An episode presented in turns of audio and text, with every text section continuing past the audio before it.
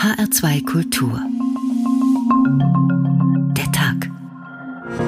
Mit Karin Fuhrmann. Guten Tag. Es ist jeden Tag das Gleiche. Das geht schon für manche Bevölkerungsschichten tatsächlich ans Eingemachte. Ich hab Hunger, nicht mal Suppe da. Denn ich bin pleite, steht im Book of Ra. Es geht schon fast gar nicht mehr. Ne? Also man muss wirklich gucken, wo ist gerade was günstig. Mama ist den ganzen Tag am Ackern für ein bisschen Brot. Man zahlt mittlerweile locker 40 Prozent mehr für die gleiche Strecke. Es ist jeden Tag das Gleiche. Wir haben wahrscheinlich den Höhepunkt unseres Wohlstandes hinter uns. Langsam aber sicher geht es bergab. Der Staat wird nicht auf Dauer einen Verlust an Wohlstand kompensieren können. Wir müssen dauerhaft höhere Preise zahlen und deswegen werden wir dadurch erstmal ärmer. Es geht nicht aufwärts, nur bergab. Da kommen ja jetzt für Strom, Gas, Wasserpreise und da kommen ja unglaublich krasse Dinge auf uns zu. Dass dir das Überleben schwer macht, schwer macht, ernsthaft. überlege mir halt, ist das notwendig? Also ich versuche schon in kleinen Dingen das ein bisschen einzusparen. Wir müssen uns daran gewöhnen, dass unser Wohlstand einen Kratzer abbekommen hat. Langsam aber sicher geht es bergab. Es hat einen Preis, es kostet uns etwas, es kostet uns Wohlstand. Es macht schon ein bisschen gemischte Gefühle, also macht nachdenklich, wo, wo führt die Reise hin? Es geht nicht aufwärts, nur bergab. Bergauf gehen nur die Preise. Egal ob Butter, Benzin oder Brokkoli, unser Leben ist teurer geworden, genauer beziffert Inflationsrate 7,4 Prozent. Der Wohlstand wird sinken, das ist klar. In den Worten von Bundesfinanzminister Lindner, der Ukraine-Krieg macht uns alle ärmer. Oder das alles kostet Wohlstand, sagt Bundeswirtschaftsminister Habeck. Aber was heißt das, wenn der Wohlstand sinkt? Ist es das, was wir brauchen, um im Sinne der Klimawende endlich umzudenken? Oder ist diese Denkweise nur eine Verharmlosungsrhetorik für die gesellschaftlichen Folgen dieser Entwicklung? Schon jetzt zählt jede fünfte erwerbstätige Person in Deutschland zu den Geringverdienenden. Für viele Menschen bedeutet sinkender Wohlstand schlichtweg Armut. Der Wohlstand sinkt. Gut so, haben wir deswegen heute getitelt und fragen, wer braucht wie viel Wohlstand? Was ist Wohlstand überhaupt? Kann man ihn messen? Und hängt er zwingend mit Wohlfühlen und Wohlergehen zusammen oder geht das auch mit weniger Wohlstand? Keine ganz neuen Fragen sind das. Keine, die nur moderne Gesellschaften mit wachstumsorientierten Wirtschaftssystemen beschäftigen. Schon die antiken Philosophen haben sich darüber den Kopf zerbrochen, wie Thorsten Schweinhardt nachvollzieht. Ein bisschen Wohlstand braucht es schon zum Glück. Davon war jedenfalls Aristoteles überzeugt. Für den antiken Universaldenker gehörte zum Wohlergehen auch ein gewisser Lebensstandard. Grundbesitz und materieller Wohlstand machen das menschliche Leben nämlich nicht nur angenehmer, sie machen auch freier und unabhängiger. So kann sich der Mensch um die wirklich wichtigen Dinge kümmern, die Ausbildung seiner Tugenden wie Gerechtigkeit, Klugheit und Freigiebigkeit. Nur ein tugendhaftes Leben führt nach Aristoteles zu anhaltendem Wohlergehen und zu einem gesunden Umgang mit dem eigenen Wohlstand. Denn Reichtum darf nicht zum Selbstzweck werden, sonst wird er auf dem Pfad der Vervollkommnung hinderlich. Aber prinzipiell gehören Wohlstand und Wohlergehen für Aristoteles recht eng zusammen. Ein Zeitgenosse von Aristoteles sah das ganz anders.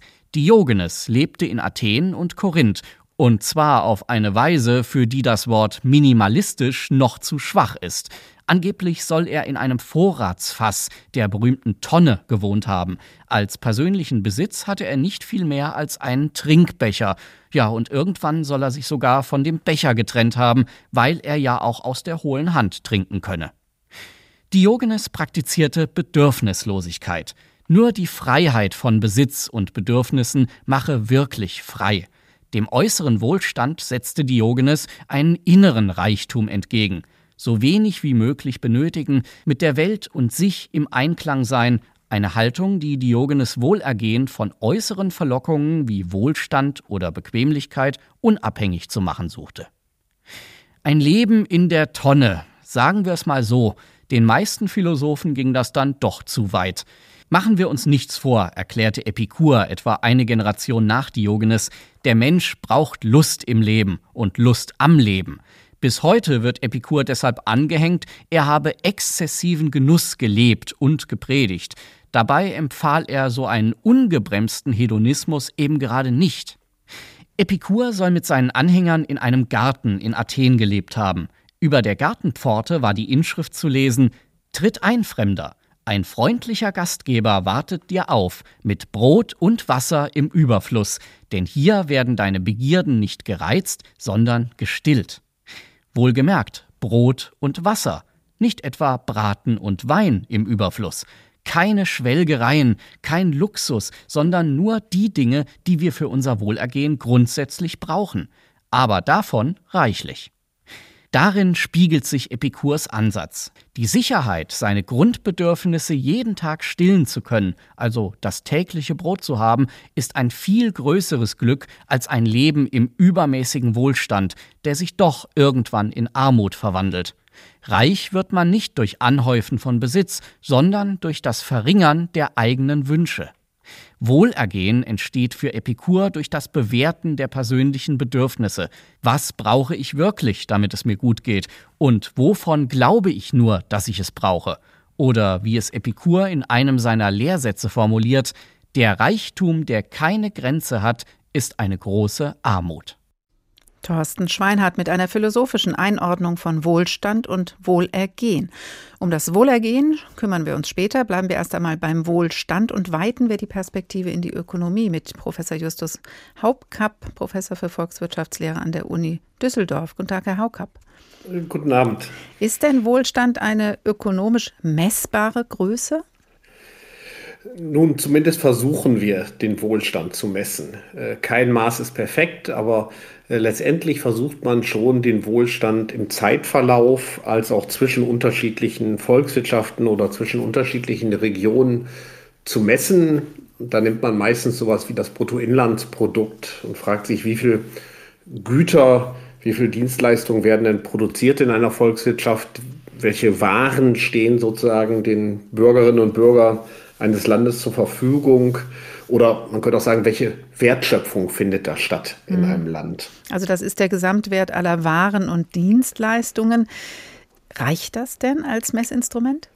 Es kommt ja darauf an, was man messen will, tatsächlich. Ähm, wenn man sagt, man will das Wohlergehen messen, da können wir vielleicht später auch noch mhm. drüber reden, ähm, dann reicht das vermutlich nicht. Wenn man sagt, wir möchten jetzt mal wissen, was ist denn der materielle Wohlstand, der äh, einem Land zur Verfügung steht, dann hilft das, aber es ist kein perfektes Maß. Ähm, das hat auch zahlreiche, ähm, wie soll man sagen, Unvollständigkeiten, äh, das Bruttoinlandsprodukt, eine ganze Reihe von Dingen, die wir auch wertschätzen, die damit irgendwie auch Wertschöpfung sind, äh, sind nicht enthalten im Bruttoinlandsprodukt.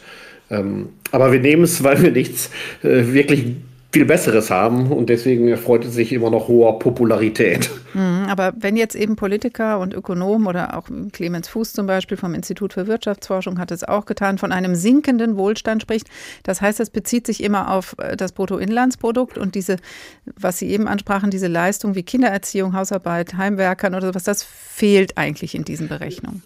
Genau, also im Bruttoinlandsprodukt ist eine ganze Reihe von Dingen nicht drin. Sie haben das gerade schon genannt. Also ähm, alles, was die Leute zu Hause machen, um das mal ganz simpel zu sagen, ist nicht enthalten. Also zum Beispiel die Kindererziehung, das hat ja für die meisten Menschen auch einen Wert.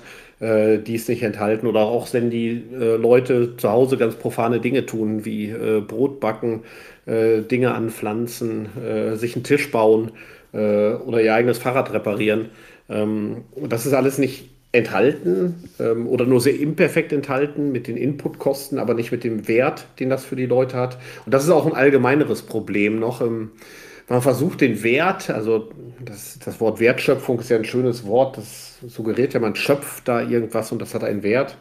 Ähm, das, das misst eigentlich nur, was das Ganze am Markt sozusagen wert ist, aber nicht, was das den Leuten wert ist. Und Dadurch kommen auch so gewisse Verzerrungen rein. Also in äh, manchen Ländern muss man zum Beispiel für die Bildung zahlen und dann äh, sieht das so aus, als wenn das einen höheren Wert hat im Bruttoinlandsprodukt. Und bei uns muss man, na gut, jetzt der Steuerzahler zahlt da auch dafür, aber äh, das ist relativ günstig äh, bei uns die Bildung. Und dann sieht das so aus, als hätte die einen relativ geringen Wert. Und Mhm. Das stimmt ja auch gar nicht unbedingt. Äh, ähm, vielleicht hat das bei uns genau den gleichen Wert wie in anderen ja. Ländern, wo die Leute dafür zahlen. Aber das ist ein materieller Wert oder ein, einer, der in Zahlen gemessen wird und einer, der ideell eher ist. Und da sind wir dann ganz schnell wieder beim Wohlergehen, aber das kommt später in der Sendung nochmal. Nochmal kurz beim Wohlstand oder beim sinkenden Wohlstand ähm, bleibend. In der öffentlichen Wahrnehmung wird das ja auch mit weniger Wachstum verbunden, wenn es heißt, der Wohlstand sinkt. Ist das zwingend der Fall? Das ist nicht zwingend der Fall, aber vielleicht noch mal eins ganz kurz vorweg. Natürlich ähm, haben Herr Lindner und Herr Habeck insofern recht, äh, wenn irgend sowas wie ein äh, Krieg in der Welt ausbricht, dann macht uns das in dem Sinne erstmal ärmer, dass das ähm, echt etwas kostet und niemand, also äh, da werden keine Werte geschaffen, da hat niemand ähm, sozusagen mehr davon. Also insofern. Außer der Rüstungsindustrie vielleicht in der Folge. Genau, aber das ist in der Summe noch nicht mal ein Nullsummenspiel, da werden ja Werte vernichtet in so einem hm. Krieg. Ähm, und äh, das ist also, ähm, das ist ganz klar, dadurch wird die Welt ärmer und wir, weil wir auch dafür zahlen, werden wir auch äh, ärmer in dem, äh, mhm. in dem also, Sinne. Und dann auch ist das, weniger Wachstum. Ich würde das gerne noch. Ja, und das, mit dem Wachstum ist es so, dass es die, de, sag mal, wenn man so ganz einfach sich das vorstellt, denkt man, Wachstum heißt, wir werden immer größer und immer dicker, so salopp mhm. gesprochen. Also wir wollen immer mehr von allem Möglichen haben. Ähm, die Ökonomen meinen eigentlich was anderes mit Wachstum. Die meinen Produktivitätswachstum typischerweise. Und Produktivität ist ja so eine Messzahl, wo man sagt, wie viel Output wird denn mit einem Input äh, generiert. Also wenn wir Ressourcen irgendwie reinstecken, was kommt da hinten dabei raus? Und wenn wir zum Beispiel sagen, wir können den gleichen Output, also die gleichen Waren erzeugen, aber ressourcenschonender, mit weniger Input, dann ist das auch eine Produktivitätssteigerung und dann ist das auch Wachstum. Und wie dann dieses Wachstum verwendet wird, ist noch eine andere Sache. Zum Beispiel können die Leute auch sagen, ich will gar nicht unbedingt mehr essen, trinken, Auto fahren, ich will mehr Urlaub haben. Ja, dann haben die auch irgendwie mehr, in dem Sinne mehr Urlaub oder mehr Freizeit oder irgendwas, ja, aber mhm. nicht unbedingt mehr Waren und Güter. Ähm, oder man könnte auch sagen, die schonen ihre natürlichen Ressourcen und davon haben sie ja auch irgendwie dann, ist das auch irgendwie ein Mehr, was sie haben. Aber es ist nicht unbedingt dieses Wachstum, was man sich häufig vorstellt, dass man sagt, die Leute äh, schneller, höher, weiter, mhm. äh, mhm. sozusagen. Ja, aber dann kann man mit weniger Ressourcen auch Wohlstand generieren und natürlich Wohlergehen. Das wird dann gleich nochmal ähm, in unserer zweiten Gesprächsrunde Thema sein. Professor Justus Haukapp, Volkswirtschaftler an der Uni Düsseldorf. Vielen Dank bis hierhin. Wir sprechen gleich weiter. Der Wohlstand sinkt. Gut so. Der Tag in H2 Kultur. Wohlstand sinkt. Zu denen, die das nicht schert, führt uns Witold Gombrowitsch in seinem Roman Transatlantik. Nach zwei Stunden waren wir vor dem Tor eines großen Gartens vorgefahren, welcher inmitten der unermesslichen Ebenen der Pampa als ein Federbusch von Palmen, Affenbrotbäumen und Orchideen emporschoss. Doch wie sich das Tor auftat, lag eine finstere, schwüle Allee vor uns, die führte zu dem schwer vergoldeten Palais von maurischer oder florentinischer, gotischer, jedoch auch romanischer Architektur, im Vibrieren der Kolibris, großer goldener Fliegen, vielfarbiger Schmetterlinge, unterschiedlicher Papageien. Ich verwunderte mich, und es verwunderte sich auch Thomas mit seinem Sohne, als wir die Salons sahen, die Kostbarkeiten der großen Seele, welche mit Plafonds, Parketts, Stuckverzierungen und Boiserien sowie auch mit Erkern, Säulen, Malereien, Standbildern, ferner dann mit Amuretten und Refektorien, Pilastern, Wandbehängen, Teppichen prunkten und auch Palmen und auch Vasen, klitzekleine Vasen, Kristall, Jaspisvasen, Scheffelchen, Pelisanderkörbchen, Särge, venezianische oder auch florentinische Kotiletten sowie auch gegossene Filigranstücke. Später mehr Prunk und Protz aus Transatlantik von Witold Gombrowitsch. H2 der Tag. Die Zahl der Pkw ist in Deutschland in den letzten 30 Jahren von rund 36 Millionen auf fast 50 Millionen gestiegen. Die durchschnittliche Wohnfläche pro Einwohner ist von knapp 35 Quadratmeter auf 47 gestiegen. Außerdem leben wir in Deutschland im weltweiten Vergleich nicht nur gut, sondern auch relativ lange und sind in unserem Leben überdurchschnittlich viel rund um den Globus unterwegs, aus purem Spaß. Ich finde, das klingt nach Wohlstand. Nur ist das wirklich Wohlstand für alle, den der frühere Kanzler Ludwig Erhard mit seinem ebenso betitelten Buch 1957 propagierte, Alexander Schmidt über die Einkommens- und Vermögensverteilung in Deutschland. Die Sozialverbände schlagen Alarm. Die Zahl der Menschen, die armutsgefährdet bzw. schon arm sind, nimmt zu. Die Geschäftsführerin des Paritätischen Wohlfahrtsverbands Hessen, Jasmin Alinagi. Die Armut steigt steiler als in anderen Bundesländern und wir liegen über dem Bundesdurchschnitt. In Hessen ist jeder fünfte arm. 2011 galten in Hessen 12,8 Prozent der Menschen als armutsgefährdet. 2021 waren es bereits 18,3 Prozent. Ein Anstieg von 5,5 Prozentpunkten, sagt Felix Blaser, Bereichsleiter Existenzsicherung und Armutspolitik der Diakonie Hessen. In Hessen waren im Jahr 2011 bei einer Bevölkerung von knapp 6 Millionen ungefähr 770.000 Personen armutsbetroffen. Und zehn Jahre später waren es ungefähr 1.150.000. Die Zahlen deuten darauf hin, dass immer weniger Menschen gut leben können. Jasmin Alinagi vom Paritätischen Wohlfahrtsverband. Gerade in Hessen ist es sehr eklatant, denn Hessen hat eine besonders hohe Reichtumsrate. Wir sind auf Platz zwei im Vergleich der Bundesländer mit reichen Menschen, aber gleichzeitig auf einem schlechten Platz sieben, was die Armutsquote betrifft. Und früher hatten wir noch einen guten Platz drei hinter Bayern und Baden-Württemberg und jetzt sind wir in Hessen wirklich auch abgesackt. Als arm gelten in Deutschland Menschen, die weniger als 60 Prozent des mittleren Einkommens zur Verfügung haben. Konkret heißt das, lebt ein Mensch allein in einem Haushalt und verfügt über weniger als 1150 Euro netto pro Monat, dann gilt er als arm. Wer ist besonders häufig davon betroffen? Felix Blaser von der Diakonie Hessen. Das sind die Arbeitslosen, die Statistiker reden von Erwerbslosen, das sind die Alleinerziehenden und das sind die Ausländer in der Terminologie die Personen ohne deutsche Staatsangehörigkeit. Diese Gruppen sind überdurchschnittlich stark von Armut betroffen. Hinzu kommen immer mehr junge Menschen und zunehmend auch die, die aus der sogenannten Mitte der Gesellschaft kommen, sagt die Geschäftsführerin des Paritätischen Wohlfahrtsverbands Hessen, Jasmin Alinagi. Es sind betroffen von Armut sogar Menschen, die in Arbeit stehen. Also Arbeitslosigkeit ist nicht der einzige Grund. Aber auch hohe Mieten, horrende Mieten äh, führen dazu, dass Menschen mit ihrem Einkommen nicht mehr auskommen. Als arm gilt, wer unter einer gewissen Armutsschwelle lebt. Und das sind insbesondere oft Menschen, die in prekären Arbeitsverhältnissen sind also im Billiglohnsektor. Das waren zuletzt rund 19 Prozent der Vollzeitbeschäftigten in Deutschland, etwa Menschen, die Lieferwagen fahren, Haare schneiden, Blumen binden oder Kinder betreuen. Ihnen reicht das Geld häufig kaum mehr aus, zumal sie unter den explodierenden Mieten und Verbraucherpreisen besonders leiden. Das bedeutet, dass diese Menschen wirklich an ihrem Existenzminimum sich nicht mehr mit Strom und Gas versorgen können. Die haben haben keine Einsparmöglichkeiten. Es fehlt an dem Geld, sich mit Lebensmitteln zu versorgen. Sagt Jasmin Alinagi.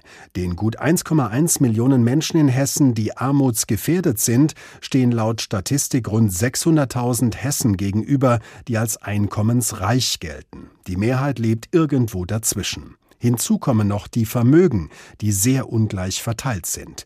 Die wohlhabendsten 10 Prozent der Haushalte besitzen etwa 60 Prozent des gesamten Vermögens hierzulande. Und die wirklich Reichen und Superreichen werden von der Statistik überhaupt nicht erfasst. Ganz nach dem Motto Kapital ist ein scheues Reh. Alexander Schmidt über die Einkommens- und Vermögensverteilung in Deutschland und in Hessen. Noch einmal Professor Justus Haukapp, Volkswirtschaftler von der Uni Düsseldorf. Das klingt ungerecht. Bildhaft wird das jetzt in der aktuellen Situation deutlich am Beispiel der Schwimmbäder. Die öffentlichen Bäder regeln ihre Wassertemperatur runter. Der private Whirlpool darf weiter warm blubbern. Wer soll denn jetzt entscheiden, wem wie viel Wohlstand in der aktuellen Situation zusteht? Gut, das, ähm, in der Demokratie äh, löst das typischerweise der politische Diskurs, beziehungsweise ultimativ natürlich die Parlamente. Äh, deswegen haben wir ja ein Umverteilungssystem über die Steuern über verschieden und ein Transfersystem. Und ähm, das ähm, ist dann ja meistens kein Konsens, aber eine Mehrheitsentscheidung äh, in der Demokratie, wie viel manche abgeben müssen und wie viel andere bekommen sollen. Sehr wohlhabende oder auch die wohlhabende Mittelschicht, die sind ja auch deutlicher und stärker gemeint mit den Appellen im Moment. Kommen die denn gut mit weniger Wohlstand klar, ohne dass das Wohlergehen, um diesen Begriff mal ins Spiel zu bringen, leidet? Äh, nein, äh, also man sieht schon, Geld ist auch wichtig für die Menschen. Ähm, Geld ist nicht alles im Leben äh, und von daher sollte man Wohlstand und Wohlergehen auch nicht gleichsetzen. Ähm, aber es wäre auch naiv zu glauben, es hätte nichts miteinander zu tun. Also diese vielleicht etwas romantische Vorstellung, dass man auch in Armut glücklich werden kann, die ist im Einzelfall sicherlich richtig, aber im Durchschnitt gilt es nicht. Im Durchschnitt haben die Leute gerne ein bisschen mehr Geld. Also es geht keiner zu seinem Chef und sagt, äh, kann ich nicht ein bisschen weniger Geld bekommen? äh, die meisten hätten gern lieber ein bisschen mehr. Äh, und die sagen auch nicht, kann ich nicht ein bisschen mehr Miete zahlen? Die Leute wollen lieber ein bisschen weniger Miete zahlen. Also die Leute haben schon Interesse daran, dass sie auch Geld haben, äh, weil man davon eben auch Sachen machen kann und sich leisten kann. Und von daher gibt es da schon eine Korrelation, also einen Zusammenhang. Aber es ist nicht alles. Also ähm, die Leute sozusagen werden nicht nur glücklich, wenn sie Geld haben. Ähm, es ist eben auch wichtig, die Verteilung Verteilung, das haben wir schon gesagt, also man will, viele wollen in einer Gesellschaft leben, in der es auch fair zugeht, ähm, aber auch so Dinge wie äh, eine Natur, die gut erhalten ist, ist den Leuten wichtig. Ähm, oder äh, dass man gesund leben kann. Und das hat sich insbesondere in den letzten äh, Jahrzehnten deutlich nochmal verändert, die Einstellung der Leuten, wenn man das so sieht. Ähm, vor, sagen wir, 30, 40 Jahren war den Leuten die intakte Natur vielleicht noch nicht so wichtig, aber heute ähm, scheint vielen das auch wichtig zu sein, dass sie sagen, ich, ich, ich möchte nicht, dass das Klima sich äh, wandelt, ich möchte, dass die Natur intakt bleibt und bin auch dafür bereit, äh, mehr für bestimmte Produkte zu zahlen und ich fühle mich nicht ärmer. Äh, deswegen, auch wenn ich dann weniger Geld habe. Mhm. In einer Allensbach-Umfrage haben 85 Prozent der Interviewten gesagt, gute Freunde, enge Beziehung, Familie und Partnerschaft sind ihnen sehr, sehr wichtig und nur 37 Prozent fanden auch hohes Einkommen und materiellen Wohlstand besonders wichtig. Das heißt, das Wohlkam, äh, Wohlergehen hängt nicht zwingend damit zusammen. Sie sagen aber, man braucht natürlich ein gewisses Level, um glücklich werden zu können. Heißt das, man braucht so ein Niveau von Grundversorgung, also dass ich mir auf jeden Fall um mein Essen keine Sorgen machen muss. Und dann kann ich auch mit dem Wohlergehen vielleicht trotzdem äh, ganz gut zurechtkommen. Das ist so äh, ungefähr richtig. Ähm, so, würde ich das auch beschreiben. Ähm, in der Ökonomie sagen wir etwas technischer, der Grenznutzen des Geldes nimmt ab. Ja, das heißt also, die, die ersten 1000 Euro, die stiften mir relativ viele Wohlergehen. Ähm, wenn ich dann von 200.000 auf 201.000 äh, springe, dann ist der Unterschied im Wohlergehen kaum noch festzustellen, äh, letztendlich. Das heißt also, Natürlich, äh, mehr Geld ist besser als weniger Geld für viele. Zumindest verschenken sie es nicht äh, massenhaft ihr Geld. Ähm, und das heißt aber auch sozusagen, dass, ähm, äh, dass sozusagen das, was ich zusätzlich an Wohlergehen habe, eigentlich immer weniger wird durch mehr Geld. Kann man das und, denn auch messen, das Wohlergehen?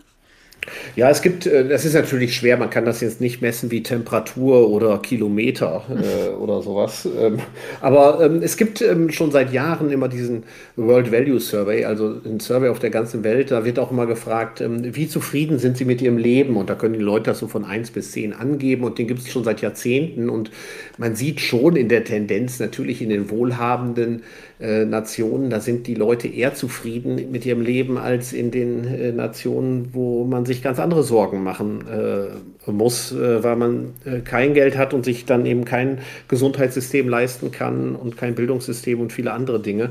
Ähm, und man sieht auch tendenziell auch innerhalb einer Gesellschaft, dass die Leute, die äh, mehr Geld haben, eher mit ihrem Leben zufrieden sind, als die weniger sind. Also das sind Durchschnittsaussagen. Im Einzelfall kann das auch immer anders sein, aber im Durchschnitt ist es schon so, dass die Leute das äh, auch wichtig hm. finden, dass sie ein schönes Leben sich leisten können. Äh, das ist ja auch so. Aber es ist nicht alles. Ja, ist ja auch äh, absolut nachvollziehbar. Es gibt natürlich einige wenige, die sagen, ich ziehe mich in den Wald zurück und genau das ist mein Glück. Aber Herr Haukapp, ähm, nochmal zum Schluss. Es klingt ja arrogant, Sie haben das auch gesagt, jetzt zu sagen, ach ja, mit man kann auch arm glücklich sein, das ähm, ist sicher nicht der Weg, den wir da jetzt einschlagen können, aber vielleicht können wir doch ein bisschen von Epikur lernen, der ja, wie wir vorhin gehört haben, ähm, schon sagt, der Mensch braucht Lust am Leben, aber diese Frage, was brauche ich wirklich, damit es mir gut geht, die ist sehr wichtig in seinem Sinne und vielleicht auch in dieser Zeit, in der wir jetzt leben.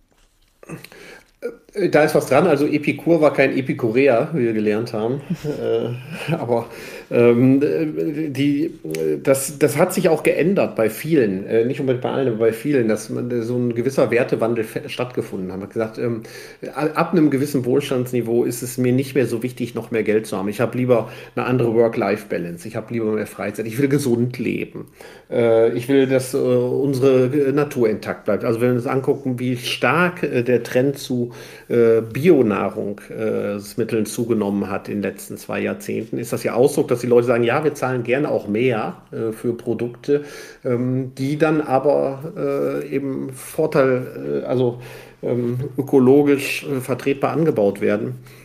etc. Aber das ist auch, muss man ehrlich auch sagen, natürlich auch ähm, sozusagen Thema, was hier in den sagen wir, westlichen Industrienationen äh, besonders mhm. populär ist. Wenn ich jetzt mit Kollegen auch aus wirtschaftlich weniger entwickelten Ländern spreche, da sind die Sorgen mhm. schon noch andere.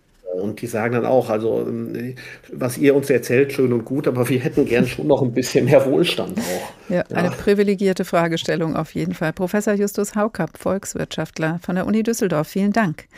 Der Wohlstand sinkt. Gut so der Tag in H2 Kultur. Weiden wir uns noch einmal am Wohlstand bei Witold Gombrowitsch. In diesem Palast kann man es auch Überfluss nennen. Und eines war neben das andere gedrängt und gestopft. Erbarmung, gleich tut der Kopf weh, denn da ist eine Amourette neben einer Maskenfratze. Und hier auf dem Fauteuil die Madonna, dort ist eine Vase mit einem Gürtel umschlungen, und das eine steht unter dem Tisch, das andere hinter der Vase, dort wiederum, man weiß nicht recht woher und wozu, eine Säule und daneben ein Ritterschild oder auch eine Schüssel. Da wir indessen die Malereien von allerlei Tizians, Raffaels, Murillos sahen, sowie auch andere staunenswerte Meisterwerke der Kunst, so haben wir das alles mit Andacht betrachtet, und ich spreche Schätze sind das, Schätze. Schätze schon, spricht er. Und eben drum habe ich das alles, keine Kosten scheuen, zusammengekauft und aufeinander gehäuft, damit sie mir ein wenig billiger würden. So sind mir denn diese Meisterwerke, Malereien, Standbilder, wie sie hier eingeschlossen stehen, eines vermittels des anderen billiger werdend, nunmehr schon so billig geworden, dass ich diese Vase zertrümmern kann. Und stieß eine persische, astrachanische, seladongrüne, schimmernde Majolika-Vase mit dem Fuß von ihrem Aufsatz, so dass die Vase in tausend Stücke zersprang. Witold Gombrowitsch, Transatlantik, wie es weitergeht im Palast später. Gar nicht so einfach mit diesem Begriff Wohlstand. Trotzdem ist er zurzeit in aller Munde, verbunden mit der düsteren Ankündigung, dass er sinkt. Wie wir allseits auf weniger Wohlstand eingeschworen werden, hat Christoph Keppeler für uns zusammengetragen. Schutzschirme, Abwrackprämien und milliardenschwere Entlastungspakete. Gerne versuchte die Politik in Deutschland in Krisen immer, so gut sie konnte, die Menschen vor den Folgen zu schützen. Das tut sie auch jetzt wieder, aber sie verspricht uns nicht mehr, dass wir unser Leben trotz Krise fast so weiterführen könnten wie bisher. Im Gegenteil, CDU-Fraktionschef Friedrich Merz sagt, wir hätten erst mal den Höhepunkt unseres Wohlstandes hinter uns. Es wird für die normale Familie, auch für viele im Land, teurer werden. Und da kann ich nur appellieren, wir werden auch das eine oder andere uns nicht mehr leisten können. Das wird für eine bestimmte Zeit so sein. Und das zu sagen, hört für mich zur Verantwortung der Politik. Auch Wirtschaftsminister Robert Habeck von den Grünen spricht klar aus, dass wir einen Preis zahlen als Land, als Volkswirtschaft, ist völlig, völlig klar. Der kann auch nicht genommen werden. Es hat einen Preis, es kostet uns etwas, es kostet uns Wohlstand. Die Frage ist, wie wir die Kosten gerecht organisieren. Aber zu Null kommen wir nicht raus. Und ich glaube, das wissen auch alle. Und sein grüner Parteifreund Bundeslandwirtschaftsminister Cem Özdemir sagte dem Spiegel, weniger Fleisch zu essen wäre ein Beitrag gegen Herrn Putin. Vor einigen Jahren schlugen noch die Empörungswellen über den Grünen zusammen, als sie ganz zaghaft einen Veggie Day in öffentlichen Kantinen vorgeschlagen hatten. Heute kann Cem Özdemir ohne Probleme von weniger Fleischessen reden. Auch der liberale Finanzminister Christian Lindner sagt, der Staat wird nicht auf Dauer einen Verlust an Wohlstand kompensieren können, wenn unsere Importpreise für Energie steigen, dann kann man das sozial ausbalancieren, man kann Härten vermeiden, aber wir werden insgesamt dann an Wohlstand verlieren. Wer es sich leisten kann, scheint dazu bereit zu sein.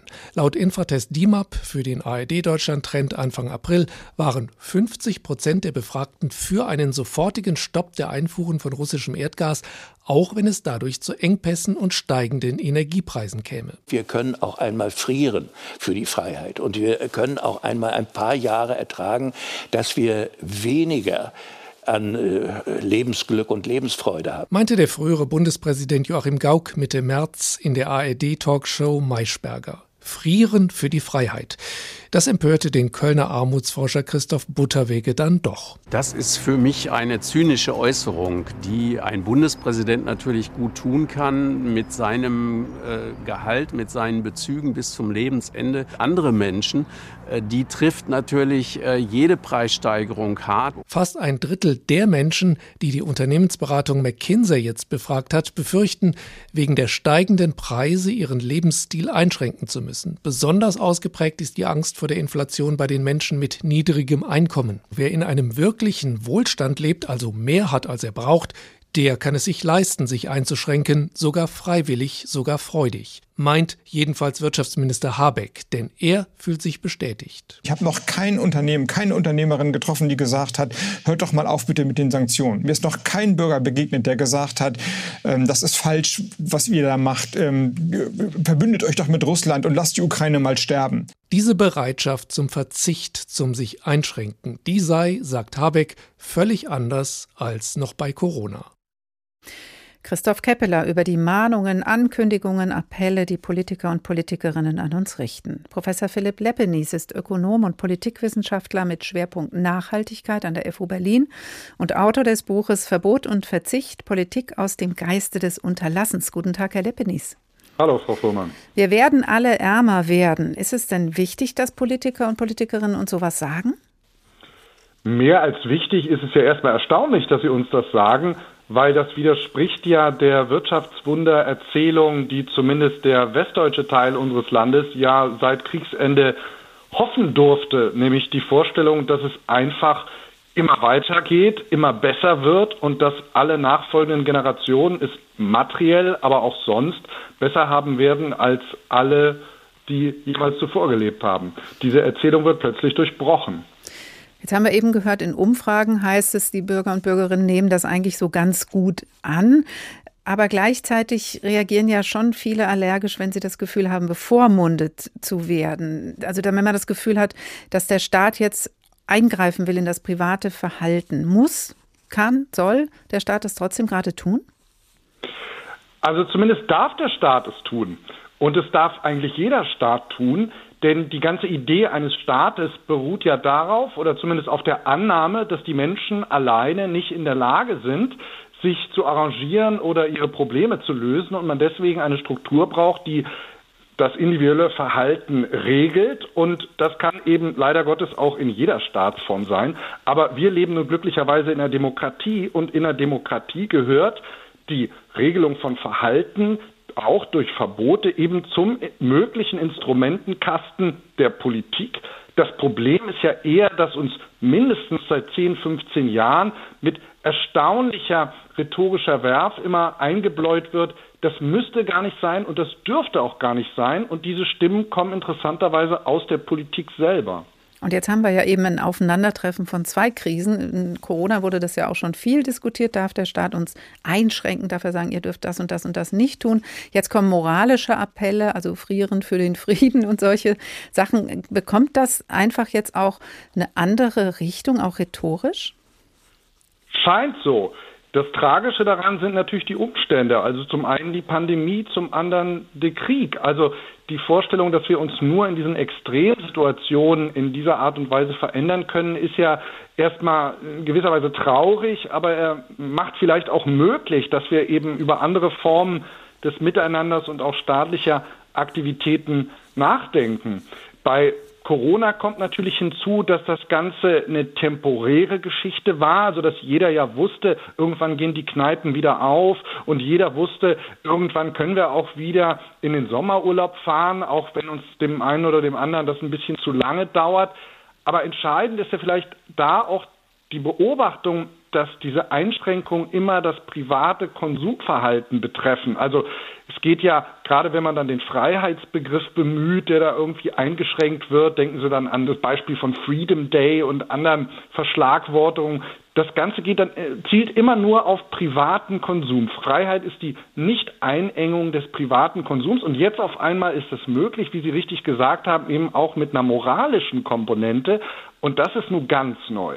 Dann auch mit einer Begründung, wo ich mich frage, warum ähm, trifft das auf einmal auf offenere Ohren? Weil wenn jetzt gesagt wird, wer viel Energie verbraucht, der spült Geld in Putins Kriegskasse oder wer weniger Energie verbraucht, tut was gegen den Klimawandel und für nachfolgende Generationen. Das sind ja auch keine Folgen, die ich sofort spüre.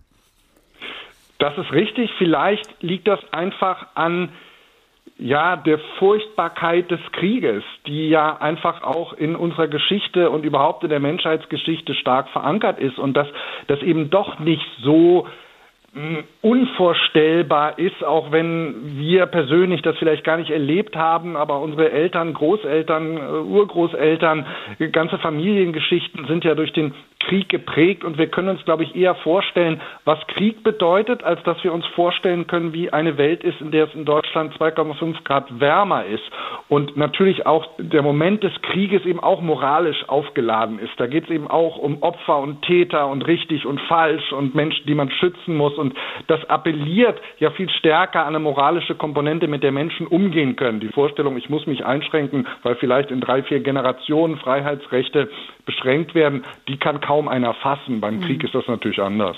Bescheidenheit ist ja auch eine moralische Komponente. Nichts im Übermaß hieß es in der Antike auf dem antiken Apollontempel in Delphi mahnend zu lesen. Dem Gott Apollon wird diese Forderung zugeschrieben. Die Bescheidenheit sei dem Menschen ans Herz gelegt, erwachsen aus der Erkenntnis, als Mensch unvollkommen und sterblich zu sein. Von diesem Verständnis der Bescheidenheit und dieser moralischen Komponente sind wir doch als moderne Gesellschaft aber weit entfernt, oder?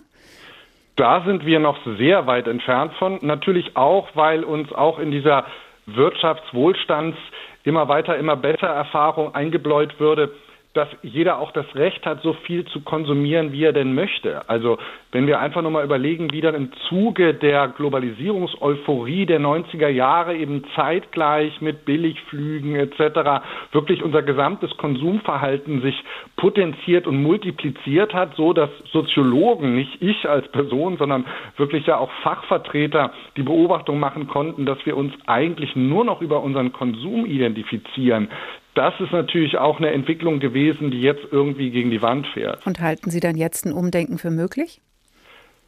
Zumindest ist dieser Moment, dass man viel stärker als je zuvor diese Notwendigkeit der Einschränkung aufgrund der Kriegssituation diskutiert, debattiert und in seinen Folgen spürt, macht es ja auch möglich, dass dann auf den Klimawandel und die Folgen unseres Handelns für zukünftige Generationen dann eben auszuweiten. Also wir erleben ja fast schon ein Versuchslabor, in dem auf einmal es genau darum geht, wie schränken wir uns ein, wie sieht ein Leben aus, was nicht automatisch besser sein wird, materiell besser als je zuvor. Und da testen wir uns ja wirklich in kleinen Schritten, aber immerhin immer weiter vor. Weniger Wohlstand wird vorstellbar, sagt Professor Philipp Lepenis, Ökonom und Politikwissenschaftler mit Schwerpunkt Nachhaltigkeit an der FU Berlin. Sein neuestes Buch heißt Verbot und Verzicht, Politik aus dem Geiste des Unterlassens. Vielen Dank, Herr Lepenis.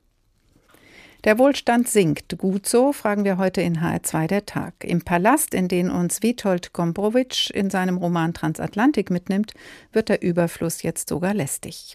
Und dort ist die Bibliothek.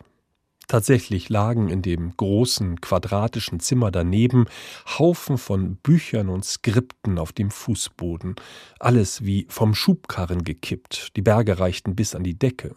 Inmitten dieser Berge aber waren Klüfte, Kahlschläge, Talschluchten, Geröllhalden, Höhlungen sowie auch Staub, Staub, dass es in der Nase kitzelte. Auf diesen Bergen aber saßen sehr magere Leser, die lasen das alles. Es waren vielleicht sieben oder acht an der Zahl. Die Bibliothek, spricht Gonzalo, die Bibliothek Ei, was ich damit für Kummer habe. Es ist eine wahre Strafe Gottes. Denn es sind die wertvollsten, geschätztesten Werke der genialsten Genies, der trefflichsten Geister der Menschheit. Aber leider, mein lieber Herr, sie beißen sich und beißen sich und werden ebenfalls billig in ihrem Übermaß, denn es ist davon zu viel. Zu viel. Und tagtäglich kommen neue, und niemand kann es auslesen, denn es ist zu viel. Ach, zu viel. Da habe ich denn, mein lieber Herr, Leser gedungen und zahle ihnen gesalzene Summen, denn es ist mir doch vollends eine Scham und Schande, dass alles so ungelesen da herumliegt. Aber es ist zu viel. Sie können's nicht auslesen, obgleich Sie ohne Unterlass den ganzen Tag lesen. Wohlstand klingt so gar nicht so verlockend, wenn Überfluss draus wird, wie in Transatlantik von Witold Gombrowitsch, HR2 der Tag. Die, die Vollzeit arbeiten und netto trotzdem nur monatlich 1500 Euro im Portemonnaie haben, hören die Reden vom sinkenden Wohlstand womöglich mit anderen Ohren. Aber sie müssen sie gar nicht hören, sie sehen die Inflation tagtäglich am Supermarktregal. Wenn bei den einen der Wohlstand sinkt, wird es bei den anderen existenziell. Preissteigerungen treffen Familien mit geringem Einkommen und Alleinerziehende am deutlichsten. Alina Leimbach über die, die die Inflation am stärksten spüren. Eigentlich hat es für die fünfköpfige Familie aus dem Raum Gießen immer gereicht. Nicht üppig, aber es ging irgendwie. Beide Elternteile arbeiten. Weil das Einkommen zu gering ist, bekommt die Familie noch einmal aufstockende Hartz-IV-Leistungen. Doch nun stellen die Verbraucherpreise auf Rekordniveau die Familie vor eine schwere Entscheidung. Dieses Schicksal erzählt mir die Gießener Sozialberaterin Angela Linke von der Caritas. Also die Frau ist auch berufstätig, aber es reicht eben nicht. Und die jetzt sagt das erste Mal, dass sie aufgrund einer hohen Stromrechnung und weil alles so teuer und eng ist, die Kita nicht zahlen konnte und die jetzt sogar überlegt, ihren Job quasi aufzugeben, damit sie die Kinder dann auch betreuen kann. Es geht um gerade einmal 50 Euro Kita-Gebühr. Das Geld, das die Familie wegen der steigenden Preise nicht mehr hat, sagt Linke. Und das ist kein Einzelfall. Die Beobachtung der Sozialberaterin, die viele Menschen mit kleinem Einkommen und Hartz-IV-Bezug berät. Also es wird richtig, richtig massiv. Da, wo es vorher eng war, geht überhaupt nicht mehr. Oder dass wir konkret angefragt werden, ob es irgendwo Lebensmittel gibt, Lebensmittelgutscheine. Ein 60-jähriger Mann hat mir zum Beispiel gesagt, er kann von dem Geld, was er jetzt hat, nur jeden zweiten Tag essen.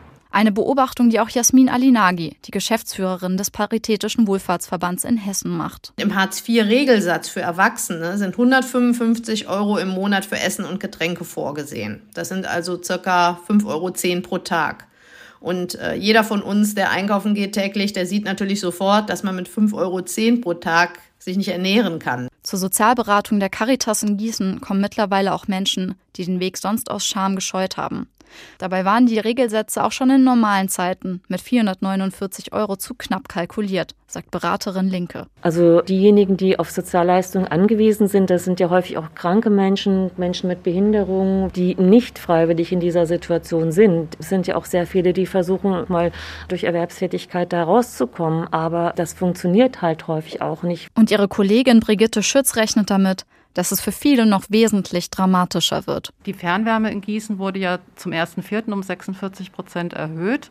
Und das heißt, für einen Ein-Personen-Haushalt wird es eine Erhöhung sein von um die 350 Euro, schätzen die Stadtwerke. Durch das Corona-Sozialschutzpaket des Bundes werden bei einigen armen Haushalten die vollen Heizkosten übernommen. Doch längst nicht für alle. Deswegen soll es bald einen einmaligen 200 Euro Sofortzuschuss vom Bund geben. Doch auch das ist zu wenig, sagt Jasmin Alinagi vom Paritätischen. Wir sind natürlich froh über jede Entlastung, die von der Bundesregierung beschlossen und umgesetzt wird. Aber ehrlich gesagt sind die 200 Euro der Tropfen auf den heißen Stein und viel zu wenig. Also unserer Berechnung nach wäre eine Soforthilfe von monatlich 100 Euro nötig, um die finanziellen Folgen der Inflation und der Corona-Pandemie abzufedern. Inflation über sieben Prozent und die Gewissheit, dass der Wohlstand sinkt. Wir werden alle ärmer. Für ein Fünftel der Bevölkerung ist das deutlich mehr als eine soziologische Betrachtung, wie in dem Bericht von Alina Leimbach sehr deutlich wurde. Professor Andreas Zick, Konfliktforscher an der Uni Bielefeld. Guten Tag. Guten Tag, hallo. Was bedeutet denn diese Entwicklung? Treibt sie die Gesellschaft noch weiter auseinander?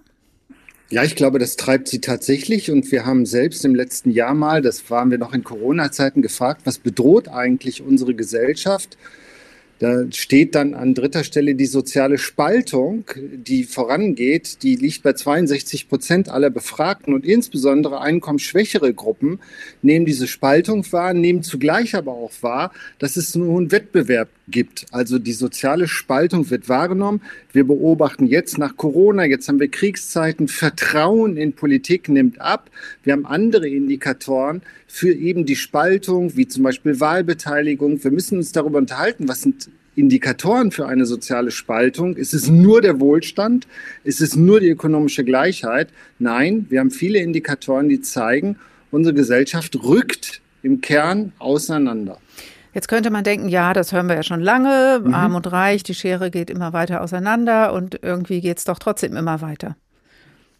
Naja, das, wenn das mal so wäre, denn wir müssen ja auch beobachten, was sehen wir aktuell? Wir haben jetzt in Nordrhein-Westfalen eine sehr große Wahl gehabt und wir sehen in sozial prekär gestellten Regionen, in den sogenannten abgehängten Regionen, sinkt die Wahlbeteiligung, die Beteiligung an der Demokratie massiv ab. Köln-Korweiler ist ja so ein bekanntes Beispiel. 21 Prozent Wahlbeteiligung. Wollen wir in einer Gesellschaft leben, wo ja in der Demokratie die politische Partizipation das Instrument für Teilhabe ist, wo die meisten Menschen nicht mehr wählen gehen. Das ist ein Indikator. Ein zweiter Indikator, wir haben einen Riesenaufschwung des Rechtspopulismus. Wir sagen, der Rechtspopulismus ist vor allen Dingen so ein Mittelschichtsphänomen. Aber es ist eben ein Phänomen, wo auch die Mittelschichten, wo ihnen auch zunehmend klar wird, dass sie sich abrutschen und dann mit populistischen Meinungen versuchen, auch ihren Besitzstand zu wahren. Das heißt, wir sehen in der Mitte Reaktionen auf ein weiteres Abrutschen der Gesellschaft. Die ärmeren Menschen und die Menschen, die sehr prekär gestellt werden, die sind betroffen, haben aber in der Regel wenig Stimme. Das heißt, die werden nicht gehört und die können auch so eine Gesellschaft vielleicht nicht in Unruhe versetzen, aber es wirkt sich eben in der Mitte aus und wir müssen immer die Frage stellen, was sind unsere Standards für eine gute Gesellschaft? was sind unsere Standards für den gesellschaftlichen Zusammenhalt. Und da müssen wir dann eben sehen, Gruppen nehmen den Zusammenhalt nicht wahr, haben keine Stimme und das erzeugt natürlich Konflikte. Und eben solche Phänomene, Populismus, Extremismus, das Nicht-Adressieren von sozialer Ungleichheit bei gleichzeitiger Sichtbarwerdung von Ungleichheit wird in der Regel zu eben massiven Konflikten und Auseinandersetzungen hm. führen. Das, da beißt sich ja auch die Katze in den Schwanz. Also wenn dann bestimmte Bevölkerungsgruppen nicht mehr wählen gehen, das heißt die Parteien, die deren Interessen eigentlich vertreten könnten, äh, gar nicht unbedingt an die Macht kommen oder nicht mitwirken in einer Landesregierung, dann fühlen sie sich wiederum noch weniger vertreten und gehen noch mehr in den Rückzug oder sogar eben dann populistischen Strömungen hinterher. Also ist das was, was sich einfach dann auch selbst verstärken kann? Das verstärkt sich selber. Wir haben immer das Phänomen, wir haben zwei Thesen. Wie viel soziale Ungleichheit verträgt eigentlich so ein Land? Das heißt, steigt die Armut an, führt das dann zu Protesten und so weiter von jenen, die von Armut betroffen sind? Auf der anderen Seite haben wir in Gesellschaften, sehen wir eine Stigmatisierung, Etikettierung, gerade von prekär gestellten Berufen. Wir konnten das alle beobachten, als in der Gesellschaft von den systemrelevanten Berufen die Rede war. Da wurde ja angekündigt, in Corona wären die systemrelevanten Berufe und jetzt kriegen die eine Anerkennung. Die Anerkennung ist nie angekommen. Das heißt, es bleibt eigentlich ruhig. Das liegt aber daran, dass eben solche Gruppen nicht genügend eben die Stimme haben. Definieren wir jetzt mal den Zusammenhalt unserer Gesellschaft, an den ja alle appellieren. Dann gehört dazu Teilhabe. Teilhabe eigentlich woran? Eben am gemeinsamen Wohlstand ist nicht gegeben. Dazu gehört eine Nähe und Verbindung der Menschen. Wir sehen nun, auch in unserer Gesellschaft, bestimmte Wohnregionen rücken weiter auseinander. Das bröckelt. Das führt dann eben zu inneren Konflikten, die wir vielleicht nicht in den abgehängten Regionen sehen. Aber wir sehen sie eben mitten in der Mitte der Gesellschaft. Wir sehen auf einmal, dass die etablierten Parteien, auch Linke, mit dem Thema äh, Gruppen nicht mehr erreichen. Und dann mhm. formieren sich Parallelgesellschaften. Das, was wir immer dachten, das gibt es bei der Ghettoisierung von Migrantinnen und Migranten, all das, das mhm. findet jetzt eben in solchen prekären Milieus statt. Jetzt gibt es ja aber ein Entlastungspaket. Wir haben eben schon gehört, ähm, dass das nicht unbedingt alle Probleme löst, ist klar. Aber wenn wir jetzt eine Situation haben, Herr Zick, in der die einen dann den Kaviar noch nicht mal weglassen, obwohl es heißt, der Wohlstand sinkt, wir müssen uns alle beschränken. Die anderen aber haben kein Brot mehr für ihre Kinder und kein Geld mehr für einen Kita-Beitrag. Wird es dann vielleicht auch irgendwann nicht mehr nur so ein innerer Rückzug, sondern eine Umverteilungsdebatte, vielleicht auch ein lauter Protest? Wohlstand und all das, was wir besprechen, auch die Frage der Ungleichheit, das ist ein, hat ein hohes Konfliktpotenzial deswegen, weil Wohlstand verglichen wird. Die Menschen vergleichen, was sie haben mit anderen. Solche Pakete, wie wir sie jetzt sehen, die erzeugen in der Regel einen Fahrstuhleffekt. Das heißt, alle werden irgendwie angehoben und dadurch werden die Konflikte und auch die Vergleichsprozesse nicht aufgelöst. Wir gucken, wenn wir in andere Gesellschaften gucken, wo es große Spannung gibt, gucken wir nach Frankreich, gucken wir auch in die USA, wo die Ungleichheit zunehmend ansteigt, sehen wir ja da, gibt es auch aggressive Konflikte in der Gesellschaft, mit aber, denen wir auch hier immer wieder rechnen müssen. Aber mit was soll man es denn sonst unterstützen oder mit was soll man die Leute unterstützen, die jetzt eben besonders arm dran sind? So ein Entlastungspaket ist ja erstmal eine gute Idee. Was gäbe es für andere Wege? Absolut. Das Entlastungspaket, dagegen würde ich auch nicht sprechen, aber wir brauchen dann eben Gruppen, zu denen ich ja auch gehöre als Professor, da müssen wir eben halt gucken, müssen die entlastet werden oder gibt es Gruppen, die nicht ein höheres Risiko tragen können? Ich glaube, uns muss vollkommen klar sein, dass wir ein großes Paket brauchen, auch ein Teilhabepaket für Menschen, um die Partizipation an Demokratie zu ermöglichen. Wir müssen genau vermessen, wie arme Menschen leben, was bei ihnen fehlt. Wir nehmen es hin, dass wir auch eine Bildungsunterschichtung haben. Das heißt, wir haben eine Ungleichheit im Bildungssystem. Das heißt, wir brauchen mhm. eigentlich wirklich mal eine grundsolide Vermessung von Armut. Das fordern Armutsforscherinnen und Armutsforscher seit vielen, vielen Jahren und müssen überlegen, wo wollen wir eigentlich in zehn Jahren sein? Wir haben oft so eine Punktpolitik, das kommt mal ein Paket, dann gibt es bei besonders dramatischen Einschnitten wieder Geld, das fließt da rein, das kriegen ja dann aber wieder alle, weil Politik Angst hat, dass auch in den Mittelschichten Verteilungskonflikte anfangen. Nein, ich glaube, wir brauchen tatsächlich so ein Paket, das betrifft zentrale Bereiche der Partizipation, Bildung, Arbeit, aber auch Partizipation an Demokratie und eine Idee dafür, wo wir eigentlich in zehn Jahren sein wollen. Ganz große Gedanken müssen wir uns machen und nicht nur kleine Pakete schnüren, sagt Professor Andreas Zick, Konfliktforscher von der Uni Bielefeld. Besten Dank für Ihre Einschätzung.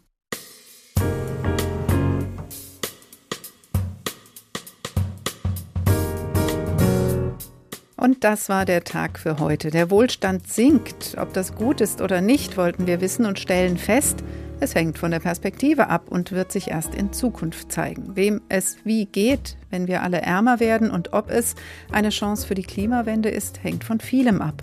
Etwas wohl auch von uns allen. Diese Sendung nachhören können Sie wie immer unter hr2.de als Podcast, ebenso in der ARD Audiothek, der Tag HR2. Ich heiße Karin Fuhrmann und wünsche Ihnen noch einen schönen Abend.